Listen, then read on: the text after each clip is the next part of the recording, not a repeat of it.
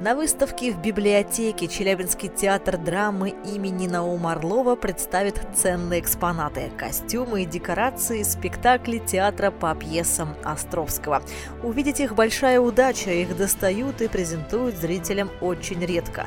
Кроме того, у посетителей выставки в публичке будет возможность увидеть фотографии спектаклей, которые шли в театре почти век назад.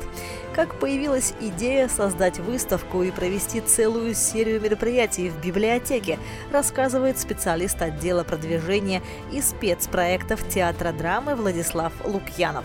Мы понимаем, что этот год 200-летия Александра Николаевича Островского, великого русского драматурга, и поэтому мы не можем обойти этот э, юбилей стороной. Поэтому решили сделать такую программу проектов, мероприятий, и где, как не в публичной библиотеке, собственно говоря, мы можем это сделать. С афиши Челябинского театра драмы имя драматурга, который стал реформатором театрального искусства, никогда не сходило.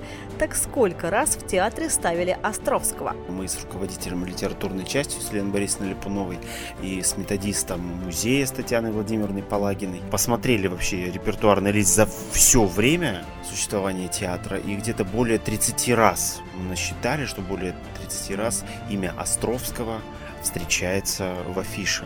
Островский, он всегда присутствовал в любое десятилетие существования театра, его фамилия всегда была в афише. Неважно какой это спектакль. «Бешеные деньги» у нас ставилось два раза, если я не ошибаюсь. Не было ни гроша да вдруг алтын, ни все коту масленица, на всякого мудреца довольно простые названия, да, замечательные. Вот, и, собственно говоря, в год его юбилея невозможно что-то не сделать в честь него. Выставка, посвященная 200-летию Александра Островского, уже совсем скоро украсит выставочный зал публичной библиотеки. Какие экспонаты представит театр драмы? Это будет фотоматериал, будут поверхности, планшеты, это будут костюмы спектаклей, реквизит какие-то костюмы придется приводить в порядок, потому что все-таки время уже прошло. Мы, э, скорее всего, будем брать костюмы из последних спектаклей, которые были это спектакль «Волки и овцы», «Правда хорошо, а счастье лучше» на всякого мудреца довольно простоты. И картины московской жизни про Бальзаминову, знаменитая трилогия.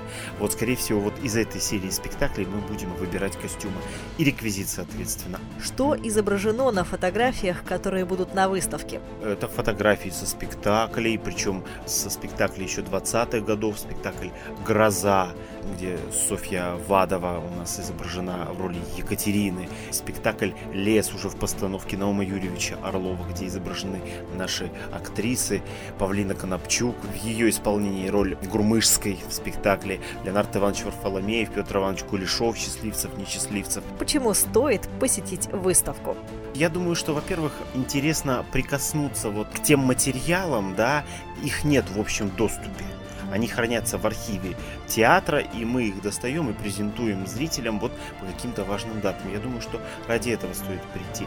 Прийти посмотреть на те костюмы, да, потому что технологии меняются, да, как шили костюмы раньше, как шьют костюмы сейчас. Большая разница. Будут представлены макеты декораций, на это тоже интересно будет посмотреть. То есть я думаю, что здесь произойдет такое а, соединение читательской аудитории публичной библиотеки и зрительской аудитории театра драмы. Поэтому Поэтому мы в рамках этой выставки, да, то есть мы не только ее открываем и все, вот она стоит, но мы э, проведем еще сопутствующие мероприятия. У нас будет интеллектуальная игра для школьников, это будет интеллектуальная игра плюс экскурсия по нашей выставке.